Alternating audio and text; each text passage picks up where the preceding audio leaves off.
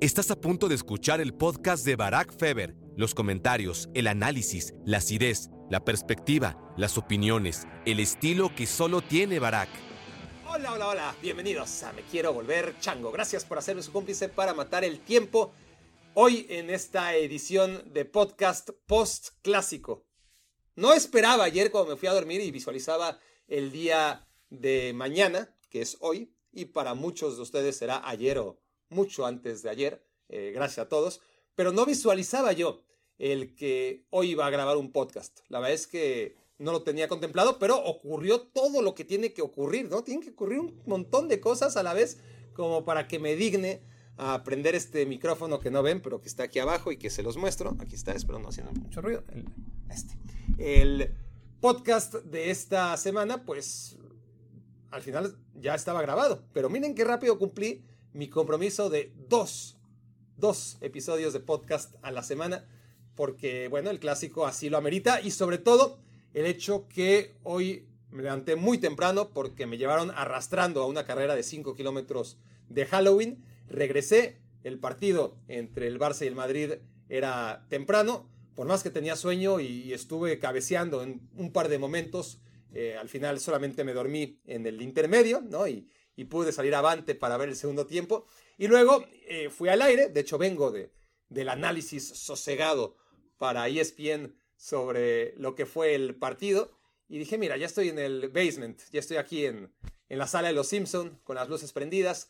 Em, vamos a grabar, me quiero volver chango. Así como pongo excusas cuando no grabo, me quiero volver chango, me pareció bonito empezar un episodio excusándome y poniendo los pretextos de por qué hoy sí estoy grabando el podcast. Así que muchas gracias, como siempre, insisto, por hacerme su cómplice ahora que quieren matar el tiempo alrededor de este partido y también un poco del que viene mañana, el del domingo, Manchester United contra Manchester City. Pero empecemos por lo que vimos hoy en Montjuic y por lo que no vimos en el Estadio Olímpico de Barcelona. Y para empezar, yo creo que se habla mucho, y no digo que, esté mal, pero se habla mucho de, de Jude Bellingham y de Xavi, y he oído de Carvajal, y, creo que no se le da suficiente protagonismo al hombre que realmente de inicio, bueno, ¿qué digo de inicio? Antes de que empezara el partido, mucho antes de que empezara el partido, fue el que decantó el destino de este. Es como eh, tragedia griega, ¿no? Es como Edipo, a donde fuera, estaba destinado a, cumplir su destino, lo, que le advirtió el oráculo, ¿no? Te casarás con tu madre y matarás a tu padre. Y, Edipo, al, al huir de esa realidad, pensó ya la libré. Y no, en el camino se encontró con un señor que, no tenía ni idea que era su padre biológico y lo mató. Y luego, eh, bueno, ¿para qué les cuento la historia de Edipo Rey? Leanla, cultívense. Pero a lo que voy con esto es que cuando vimos a Mick Jagger en la tribuna, es decir, ya sonaba mal eso de, la lengua en la camiseta, ¿no? Eh, como si no hubiera tenido suficiente con Drake, que es otro gafe, otra mufa, otro salitre, eh, como quieran decirle en sus países, aquellos personajes que donde se paran atraen el mal resultado deportivo. Ya sabíamos de antemano que, eso de, la lengua de los Rolling Stones en el uniforme del Barça era peligroso, era eh, tocarle un poquito los testículos al, al tigre. ¿Por qué?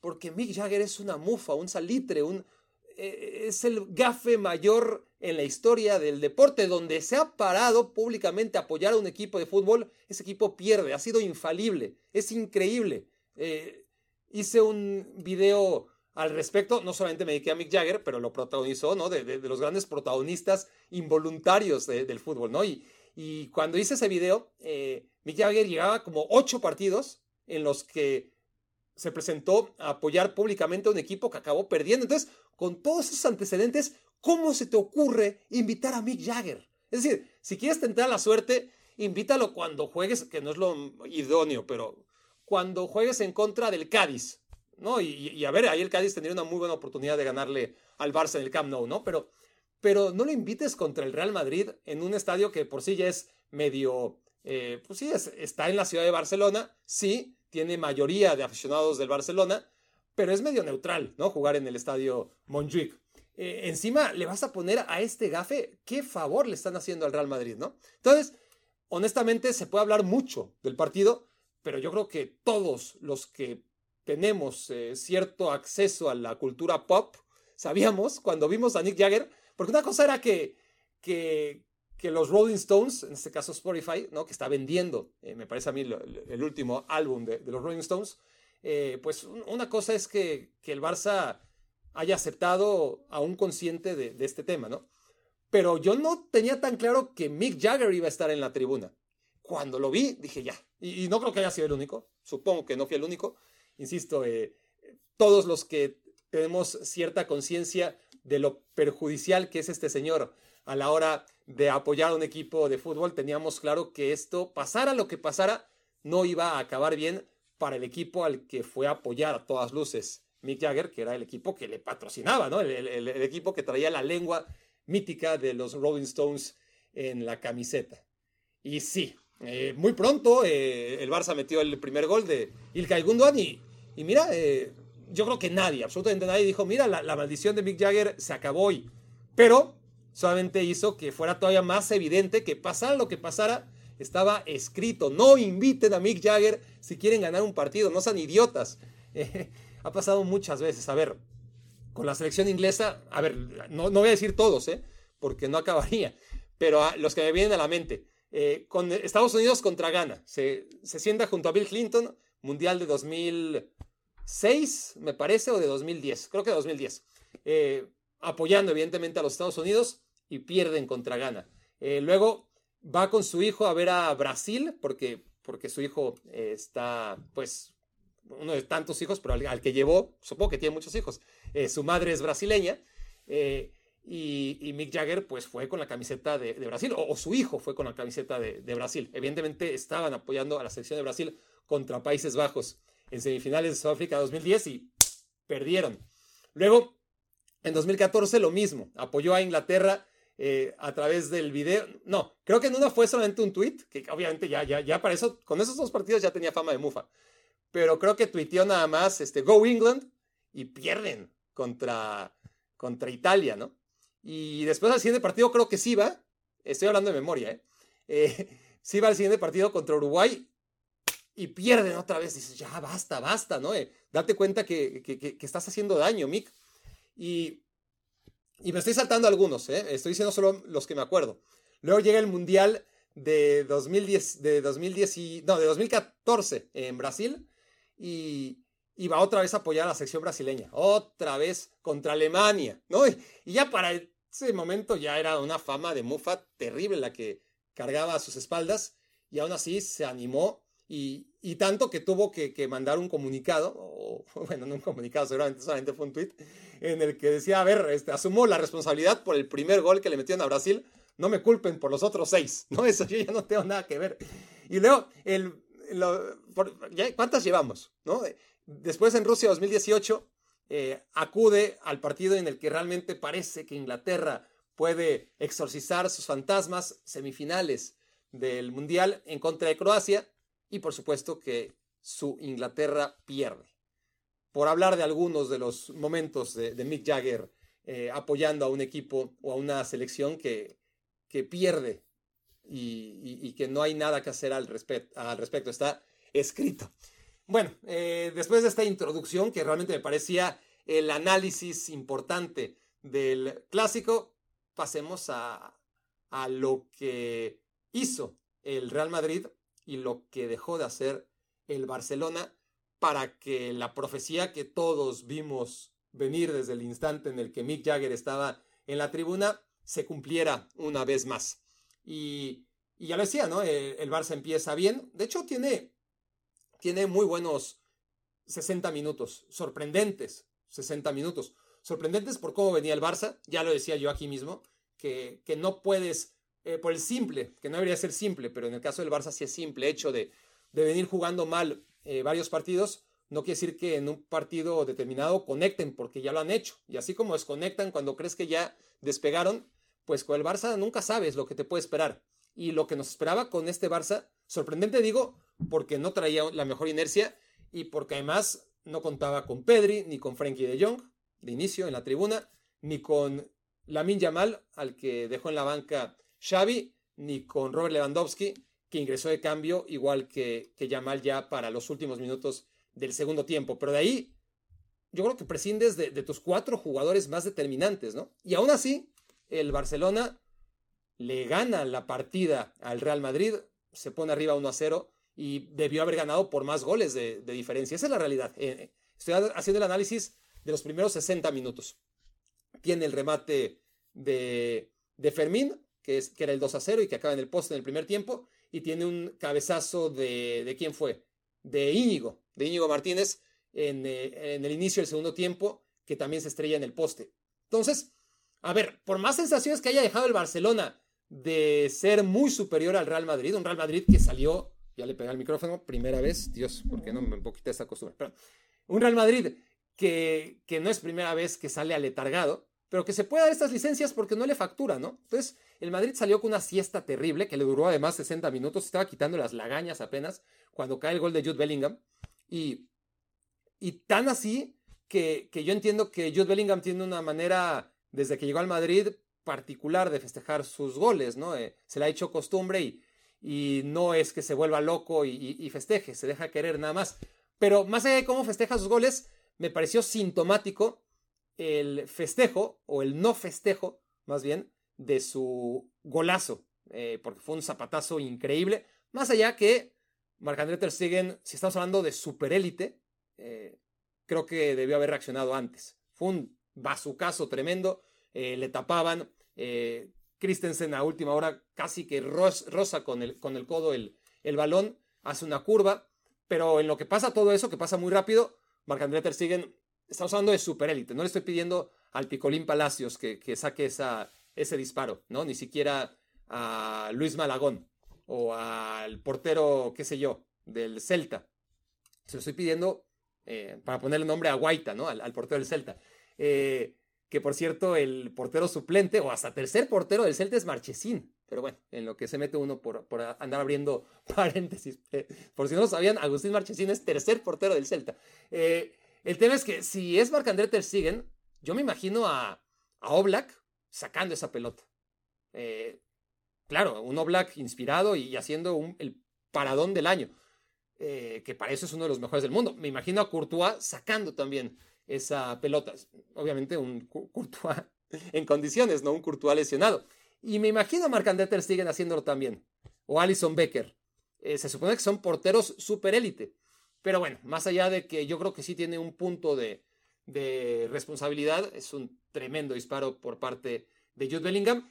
Y el festejo, ¿no? El no festejo es como eh, el típico de cuando vas perdiendo 3-0 y metes el, el 3-1 y, y, parece que todavía estás a tiempo y, este, y, respiras, ¿no?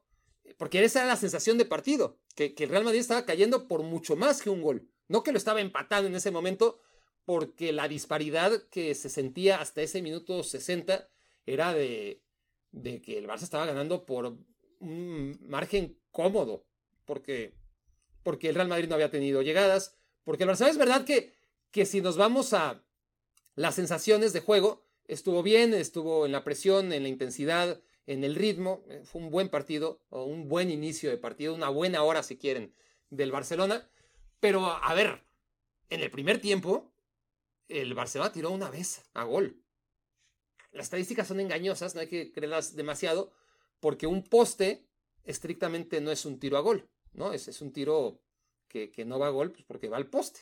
Y es una llegada que, por lo general, es mucho más peligrosa que el 90% de los tiros a gol, ¿no? Eh, un tiro al poste eh, estadísticamente no te contabiliza como un tiro a gol.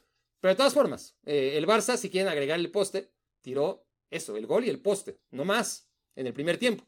El Real Madrid, cero, ni le busquen, cero. En el segundo tiempo eh, parece que la tónica se mantiene, pero aparece Jude Bellingham con ese gol y la, cosa va cambiando porque el Madrid se mete en el partido, por fin se despierta, le mete ritmo y, y porque el Barcelona comete muchos errores en lo que se refiere al exceso de precaución.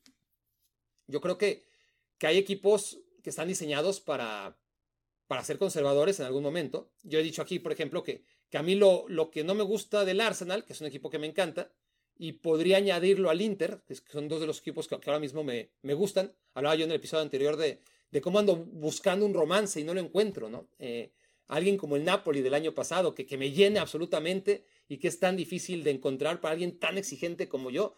Y, y el Inter y, y, el Arsenal, les decía, pues son dos de los equipos que, que sí me gusta como para salir con ellos, pero no para formalizar una relación de todas las semanas, ¿no? Eh, eh, los veo igual. A lo que voy es que, que, que sea mi momento estelar del fin de semana el ponerme a ver al Arsenal o al Inter o al Newcastle o al Brighton, que creo que son, y al Manchester City, que son mis cinco equipos favoritos, pues la, paso bien con ellos, pero no como lo pasaba con el Napoli, ni nada que ver, ¿no? Eh, entonces, ¿a qué voy con todo esto? No tengo la menor idea. Voy a que el Inter de Milán o que el Brighton Hove Albion o que estos equipos que, que pueden llegar a, a, jugar de una manera atractiva tienen también su, su dosis de... No voy a decir que, que el Brighton de Deservi puede llegar a ser conservador, como si claramente en ciertos momentos de los partidos y en ciertos partidos lo son el Inter o el Arsenal o el Newcastle. Yo, yo creo que sacaría al Brighton. Eh, pero los demás tienen eso, ¿no? De, de, saber también jugar al otro, que, que los hace muy completos eh, y que lo admiro y tal, pero, pero a mí como espectador eh, imparcial, pues preferiría que fueran siempre adelante, adelante, adelante, adelante, ¿no? y que defendieran hacia, hacia arriba. Pero, pero bueno, el Napoli lo hizo la temporada pasada, el Barcelona lo hizo durante varios años que ya quedan muy lejanos en el tiempo y el Arsenal lo hace por momentos, y el Inter lo hace por momentos, y, el Newcastle lo hace por momentos. Pero todos tienen callo para dejarlo de hacer y, y no poner en peligro eh, conservar el resultado, porque es, es paradójico, es, es, algo que tiene el fútbol y que se ha repetido muchas veces, sobre todo cuando hablas de los equipos chicos, ¿no? Un equipo chico logra algo grande y en el afán de mantener lo que está logrando a través de un juego propositivo, eh, de un juego en el que el equipo rival está muy incómodo porque el equipo chico está teniendo la iniciativa, pues lo hemos visto mil veces, ¿no? El equipo chico se transforma y, cede la iniciativa y trata de amarrar el partido. Eh, puedes llamar equipo chico, puede ser equipo eh, grande, pero, pero con un técnico defensivo, o pueden ser estos equipos ofensivos que en un momento del partido deciden irlo a amarrar, ¿no? Y, y Arteta le suele salir muy bien, y, a Newcastle también, y a Simon Inzaghi también. Eh, cuando, dije, cuando dije Newcastle parece que, se me olvidó el nombre de Eddie Howe, ¿no? Pero no, este, no sé por qué dije eh, Newcastle en vez de el nombre de su técnico. Pero bueno, en este caso, tanto Howe como, como Inzaghi como Arteta, y digo, De Zerbi es un poco distinto, pero son ese tipo de, de que pueden adaptarse a las circunstancias y que no ponen en predicamento el resultado, porque al contrario, es lo que están buscando, ¿no? Y, y eso es lo paradójico, que, que, en la búsqueda de amarrar un resultado, cambias lo que venías haciendo bien. Y también hay un rival, insisto, que, que no podemos obviar, que tiene además a un jugador como Jude Bellingham en un estado de gracia del que ya hablaré a continuación, pero para acabar un poquito en el Barça, para mí hubo dos momentos cumbre, ¿no? En donde supe que, que la cosa no iba bien. Cuando vi a Mick Jagger en los instantes previos a la patada inicial y cuando vi el cambio de Oriol Romeu ingresando por Fermín. Por, no por Fermín ni por Oriol, sino por el mensaje que estaba dando Xavi, que ya de inicio había salido con Araujo a jugar por derecha, ¿no? Eh, quieran verlo ustedes como tres centrales o con un Araujo jugando en 4-4-2 por detrás de Cancelo, da igual, la intención es la misma. Eh, es el darle prioridad a, a tratar de, que el equipo rival no te haga daño. Y está bien, aunque seas el Barça, no vamos a discutirlo ahora. Yo creo que ya es demasiado tarde como para tener camino de vuelta. El Barça se supone que no tendría que ser así, pero bueno, estaría bien si al final sacar el resultado, porque cuando no saca el resultado se queda sin nada, sin, sin el orgullo de, bueno, eh, morimos a nuestra manera, eh, pero, pero ni hablar, este, no se ven las cosas, pero, pero no renunciamos a, a, nuestra manera de entender históricamente el juego. Pero cuando renuncias a ella, como hizo el Barça en los últimos minutos, en la última media hora del partido, que no fueron los últimos minutos, cuando renuncias a ella y encima no sacas el resultado, pues no te queda nada más que mentar madres, ¿no? Eh, me parece a mí que, que, que, es lo único que puedes hacer y, la autocrítica que no encuentro en Xavi. Xavi, yo ya era obvio, ¿eh? hasta lo, anticipé en este análisis del que les hablo, eh, inmediatamente en cuanto acabó el partido. Yo decía, a ver, es que seguramente Xavi está hablando en este momento y, estará diciendo que los postes, que muy buenos primeros 60 minutos, que lástima, que el Madrid tuvo una ocasión y metió dos, porque así es el Real Madrid, y todo eso es cierto, pero también necesitas autocrítica eh, y, entender que, que por ahí no, eh, no sacar a, Fermín y meter a, a, Romeu cuando ya tenías al Real Madrid encima, que quizás esa no era la mejor opción, que meter a Lewandowski en el ritmo en el que se encuentra y además con con, el poco vértigo que, ya te puede dar. Entendido también que, tampoco tenía demasiadas opciones, hay que ser justos con, con Xavi, ¿no? Pero dentro de las opciones que tenía, eh, esos dos mensajes, sobre todo el de meter a Oriol Romeu en lugar de Fermín, si hubiera sido, a ver, eh, meto a Oriol y saco a uno de mis cinco defensas, dices, bueno, este, se va a reacomodar.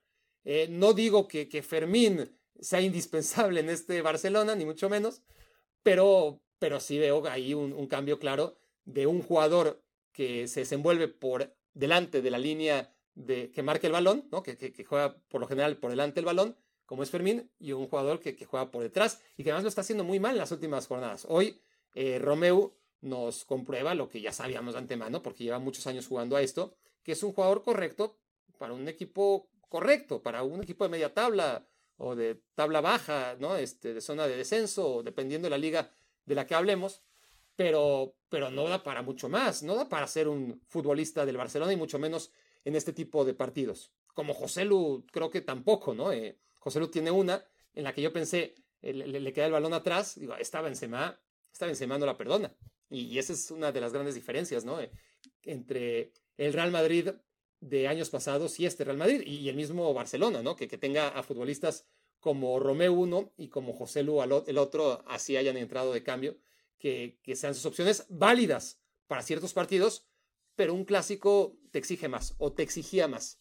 Y, el tema con el Real Madrid es que, pues no importa, no importa, ¿no? Este, sin Cristiano Ronaldo, sin Benzema, sin Ramos, sin Barán, sin Casemiro, sin Casillas, ya lo decía en el análisis previo, en el episodio anterior, siempre encuentra a alguien eh, o, lo compra y cuando no lo puede comprar, ese alguien se transforma. Y, Jude Bellingham, em, yo escribía, cuando todavía no se formalizaba su fichaje, titulé porque sabía que iba a ser polémico, Jude Bellingham, fichaje barato. A pesar de que todo el mundo decía es que es una locura y sí es muy bueno, pero, pero es joven y, a ver, y, más de 100 millones eh, no los puede valer. Pues bueno, no creí, la verdad, este, estar tan atinado. Ni yo, que era el más optimista y, el primer admirador de, de Jude Bellingham, de entre todos los que no lo conocíamos más que de oídas por lo que estaba haciendo en Birmingham, porque entiendo que había gente que, que sí lo seguía desde el Birmingham, que está antes que yo, pero yo literalmente desde el primer minuto que jugó en el Dortmund dije, este chico es, es otro nivel, es otro nivel eh, por, por lo que transmite, ¿no? Eh, por la capacidad que tiene con la pelota, sí, eh, para salir jugando y, y ya sea a través del pase o del desborde o del cambio de ritmo o o salir de la presión, eh, todo lo que hace, ¿no? Eh, y, la plasticidad de, sus movimientos, la destreza, el pase, le faltaba gol. Increíblemente le faltaba gol. Bueno, no increíblemente porque, porque estamos hablando de un chico menor de edad, ¿no? Pero hasta hace muy poco mi análisis era, Bellingham lo tiene todo, pero si tan solo tuviera gol, sería un fenómeno. Y, miren, es que ahora estornuda goles por doquier y, cuando dices que ya no puede meter más, pues los mete de a dos. Y hay que hacernos a la idea que Jude Bellingham va a estar así toda la temporada, ¿no? Porque parecía que, que no, que bueno, es el inicio. Y luego, bueno, sí, ya son cuatro o cinco partidos, pero ya de ahí no pasa. Y, sigue así. Y en la Champions, cada partido, y en los encuentros importantes como el de hoy, contra el Atlético, no, ok, fue excepción, siempre hay una excepción, pero en general, y, no de uno, sino de dos, como hoy, siendo mediocampista y además eh, está claro que en el Real Madrid está jugando cada vez más adelante, ¿no? Eh, un mediocampista ofensivo. Ya de inicio Ancelotti así lo planificó y hay que darle todo el mérito al, técnico italiano. Cuando en Alemania, dentro de esa polivalencia y esa capacidad que tiene de jugar bien en todas las posiciones, en el Dortmund era más útil para salir jugando, ¿no? Para, para, para partir desde la base de la jugada. Eh, en el Real Madrid no necesitan eso porque, porque lo cumplen con, con otros futbolistas de manera sobrada y, a lo que necesitaban era más punch adelante.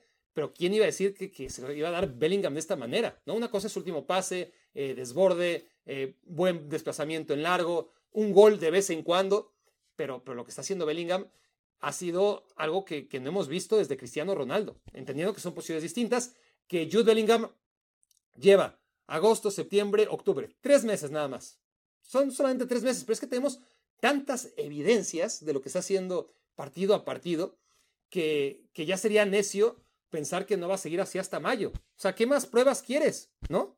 Em, claro que para compararlo con Cristiano Ronaldo, pues tendrá que estar en este nivel durante 15 años, ¿no? No, no durante tres meses. Esa es la gran diferencia por ahora entre Jude Bellingham y Cristiano Ronaldo, más allá de, de la capacidad que tiene uno y otro con el balón y de las posiciones que son diametralmente distintas. Pero en el peso específico y en la capacidad sobre todo de ganar partidos, sobre todo en los peores partidos de sus equipos, cuando su equipo no juega nada, cuando es una basura, siempre aparecía Cristiano Ronaldo y hasta ahora siempre ha aparecido Jude Bellingham. El tema es la tremenda consistencia de Jude Bellingham partido a partido durante tres meses. Ahora imagínense hacerlo durante 15 años, por eso Cristiano Ronaldo es uno, ¿no? Eh, vamos a ver hasta dónde aguanta Jude Bellingham o hasta dónde lo aguantamos todos los demás, porque ya alguien le tiene que decir para, ¿no? Este, es, impresionante. Eh, parecía que, que, ya después de su gol a mitad de semana, eh, golazo en contra del Braga, era como, bueno, ya, ya metió su gol de la semana. ¿Quién iba a decir que iba a llegar al clásico y que iba a meter dos goles? Pues, pues se antojaba posible que metiera un gol. Un gol sí, porque, porque está tocado con una varita mágica y porque metió gol en su debut y porque lo hizo en la Champions en su debut también y porque mete gol prácticamente en todos los partidos. Pero dos, ¿no? El, del empate y el del gane, eso ya lo pone en un nivel estelar, pero macro estelar. Y claro, Mick Jagger primero y Jude Bellingham después son las dos grandes figuras de este Real Madrid. Eh, figura Bellingham, las dos grandes razones por las que el Real Madrid ha vencido al Barcelona y a pesar de todos sus problemas, a pesar de no tener un centro delantero, a pesar de ir perdiendo eh, temporada a temporada futbolistas ultra determinantes, pues el Real Madrid tiene cuatro puntos más que el Barça porque le acaba de quitar el invicto y, lo hizo además, no voy a decir que en su casa, pero sí, eh, lo hizo en la que es su casa, eh, una vez más, porque el Real Madrid contra el Barça suele jugar mucho mejor cuando juega en Barcelona que cuando juega en Madrid. Hoy ni siquiera tuvo que jugar bien. Hoy el Madrid se conectó al final, eh, se apoyó otra vez en dos goles de Jude Bellingham y ese es el tema que más debe alertar al Barcelona, ¿no? Que, que un Real Madrid que dista mucho de jugar bien fue un desastre en el primer tiempo, el Barcelona no supo castigarlo y en el segundo tiempo, pues, pues lo que les decía, ¿no? En todo el primer tiempo, un tiro a gol más el poste del Barça, cero del Real Madrid. En el segundo tiempo un poquito más abierto, pero tampoco fue algo sensacional, de ninguna manera. El, el Madrid tiene algunas actuaciones individuales muy correctas, el trabajo que hace Carvajal sobre Joao Félix. Joao Félix tiene una muy buena jugada nada más en la que, en la que le gana a Carvajal y luego hunde a Rudiger, pero, pero poquito más, ¿no? Tampoco podemos hablar de una actuación consagratoria, ni mucho menos de Kepa o que hoy Marc-André Ter Stegen haya sido determinante. No fue un partido de muchas luces, como no han podido serlo en los últimos años, porque han dejado de, tener a, futbolistas tan determinantes como, como fueron, obviamente, durante tantos años Messi y Cristiano Ronaldo, pero aún sin ellos, ¿no? Eh, el Barcelona es un equipo joven, es un equipo que, necesita trabajar en esa consistencia del partido a partido y dentro del mismo partido, ¿no? Para que no quede esa sensación de, de jugó 60 minutos bien y el resto mal. O sea, entonces yo lo que les decía, ya cuando visualizaba lo que iba a decir Xavi, ya adelantaba que iba a decir eso, lo que acabo diciendo. No entonar una autocrítica en la que diga, a ver, sí, tuvimos mala suerte, sí, eh, hay una jugada eh, que pudo haber sido polémica sobre Araujo en el último minuto del primer tiempo, sí, tiramos dos veces al poste, sí, el Madrid eh, necesita muy poquito para meterte gol, todo eso es claro, pero pero falta la otra parte. ¿Y, qué dejaste hacer tú, Xavi? ¿O qué hiciste tú mal para que te dieran la vuelta en los últimos 30 minutos, como te dieron la vuelta en la Copa del Rey hace unos meses, ¿no? La última vez que se enfrentaron Barcelona y Real Madrid, que el Real Madrid acaba goleando al Barcelona en Barcelona, por supuesto, como iba a decir como es costumbre, ¿no? El, Madrid no golea al Barcelona, esta vez sí lo hizo, sí es costumbre que, que el Barça haga lo contrario.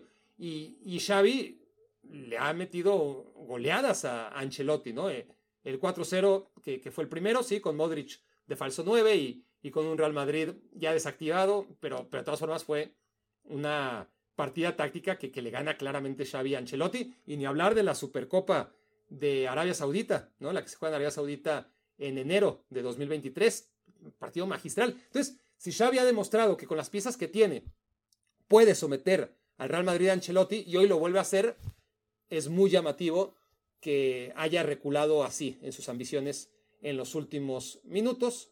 Eh, cuando digo últimos minutos me refiero a un largo tramo del partido, es media hora, ¿no? Y en el pecado otra vez lleva la penitencia. Viaja conmigo a la Copa América, a la Eurocopa o al Real Madrid Barcelona. Tú escoges. Entra a mi cuenta de Instagram y hazte miembro de este canal. Más información aquí abajo en la descripción de este video.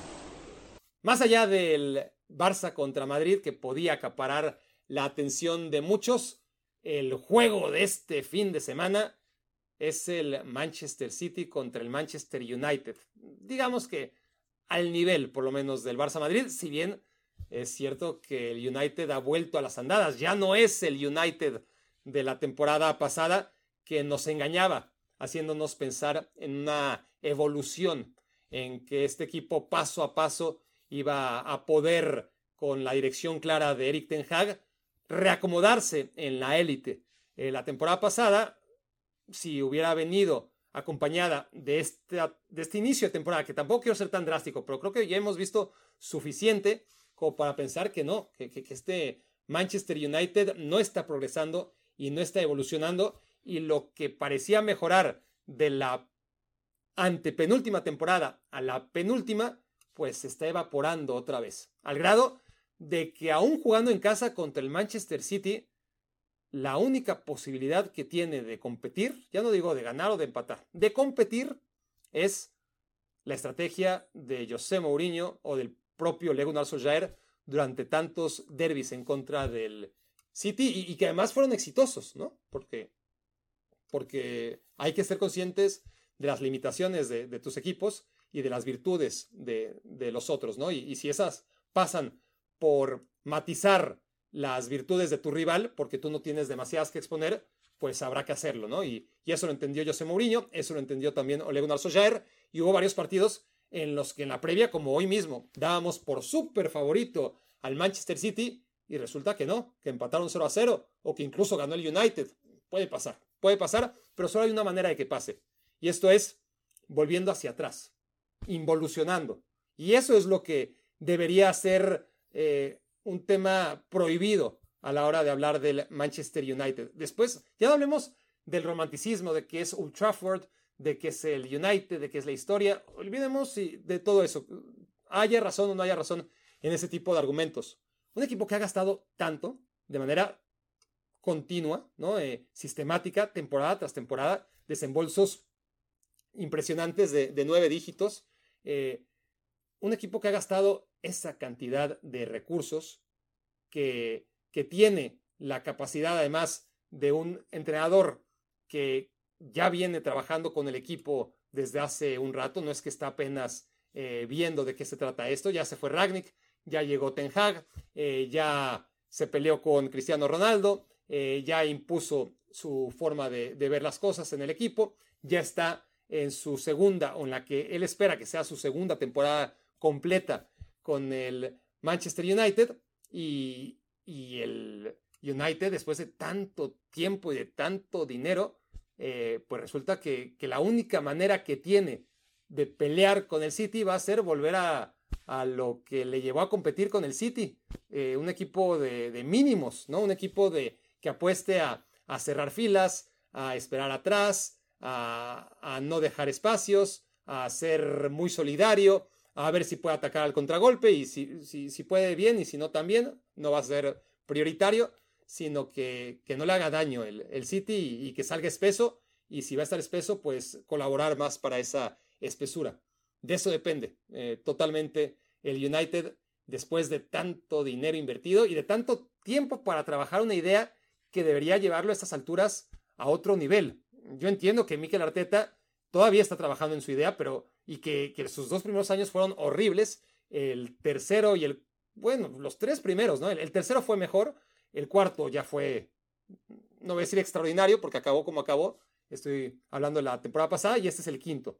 Eh, es una situación similar de, de equipos que gastaron mucho dinero, pero que tuve sus planteles y a final de cuentas eh, no parecen tan fuertes como para justificar el dinero que le han invertido. Entonces, cierto que necesita Eric Ten Hag tiempo, pero también que, que, ya tiene algo como para que se vea una evolución. Y el tema es que si el United sale a jugar con intentando cierta, eh, digamos, recordar momentos de lucidez que tuvo sobre todo la temporada pasada, entonces será riesgo de comerse una goleada, porque no está para eso el equipo, no está para presionar arriba, no está para, para tener la iniciativa del encuentro, está para jugar con Amrabat y con McTominay, una vez que no está Casemiro disponible, y si está, pues la verdad es que tampoco ha sido garantía, el brasileño ha estado lesionado y, y, y ahora mismo jugar con él es un hándicap, es decir,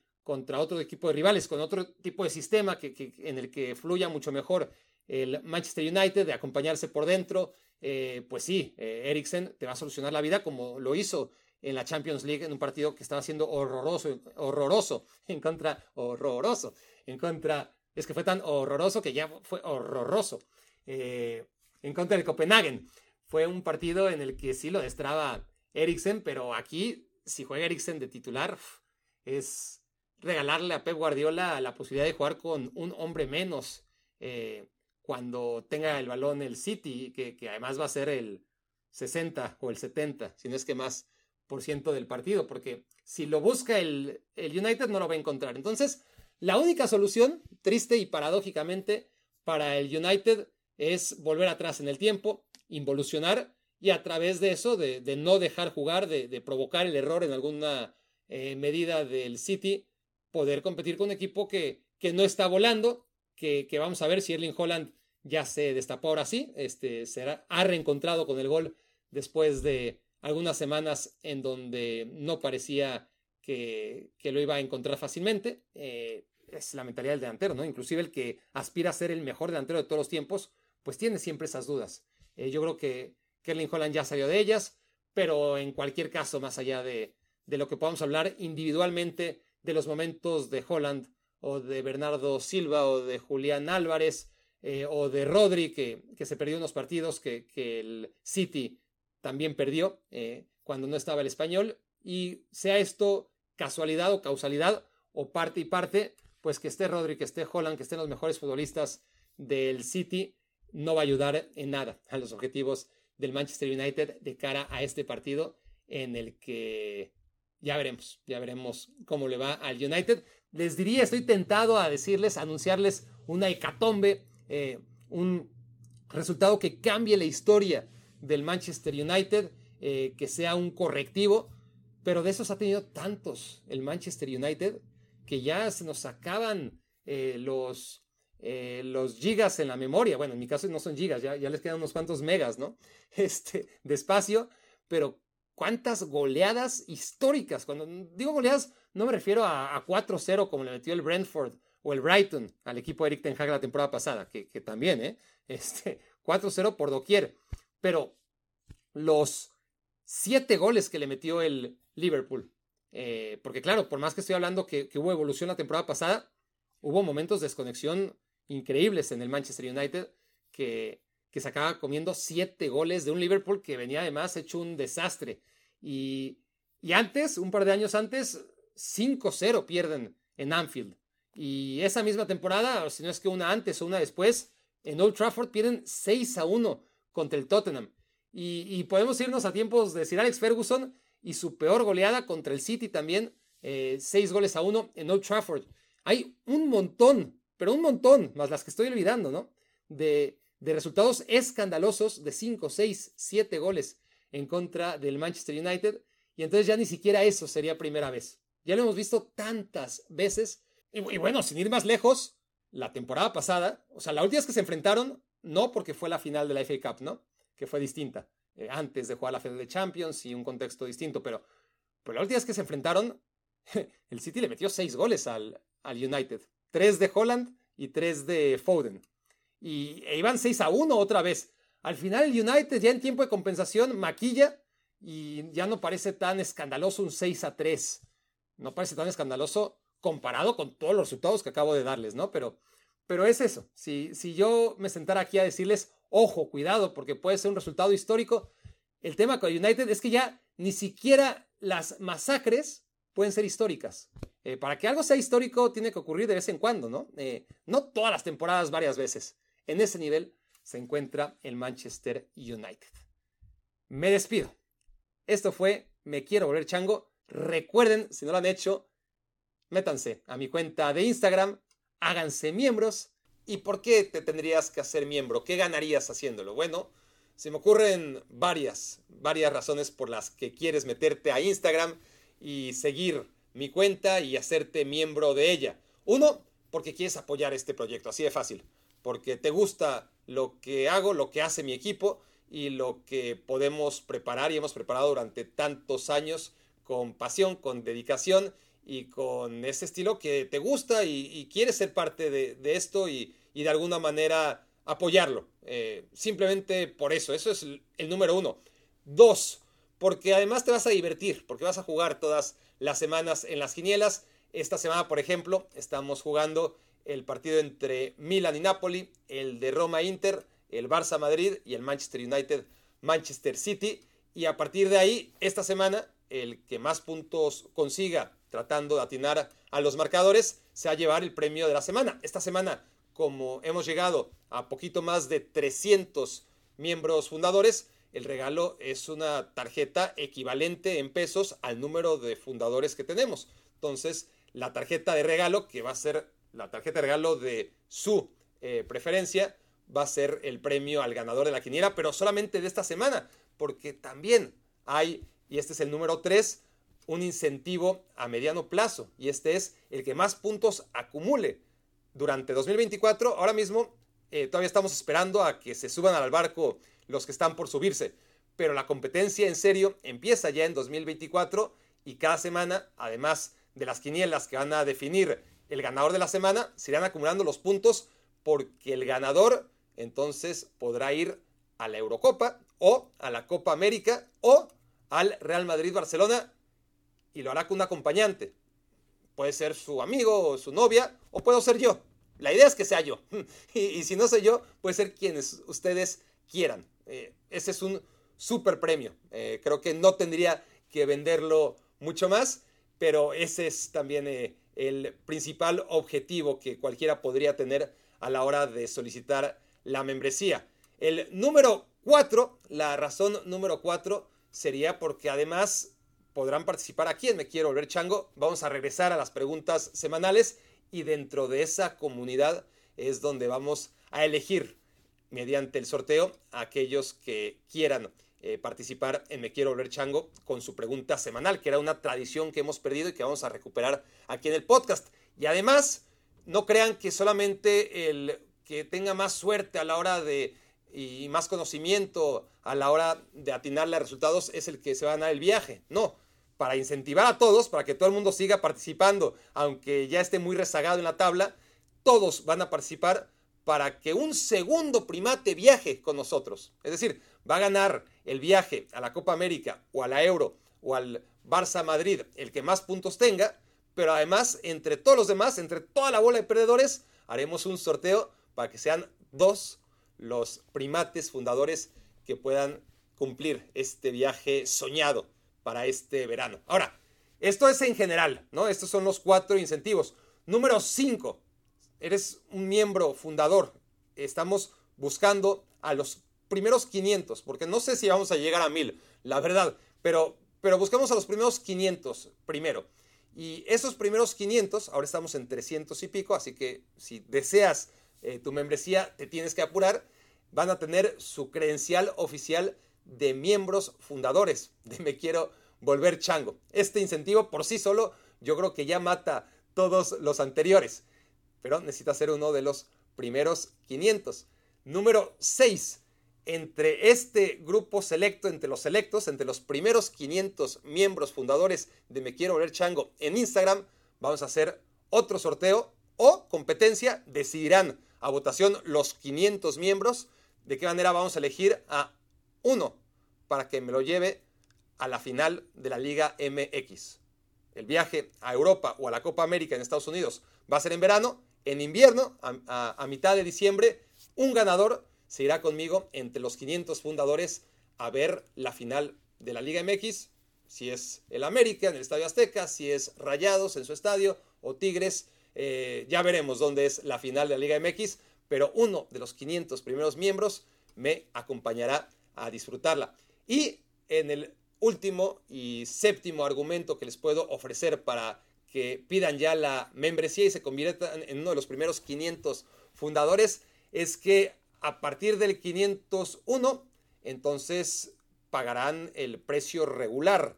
El precio de lanzamiento es un dólar mensual. Un dólar. Pero este es exclusivo para los 500 primeros miembros y es vitalicio. No se les va a cobrar más nunca. Un dólar al mes.